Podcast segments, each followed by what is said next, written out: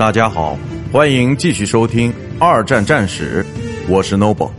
今天我和大家分享的是欧洲的奋起反抗之大屠杀。在带有许多残酷暴行的战争之中，一系列恐怖行动逐渐开始受到人们的关注。在希特勒的命令之下，纳粹德国试图将欧洲的所有犹太人全部杀掉，仅仅因为他们的民族和信仰缘故。在第二次世界大战之中，被屠杀的犹太人中至少有二百五十万波兰籍犹太人，另有七十五万人来自于苏联，来自于匈牙利和罗马尼亚的犹太人也差不多是这个数字。另外，还有几乎来自于欧洲被占领的每一个国家。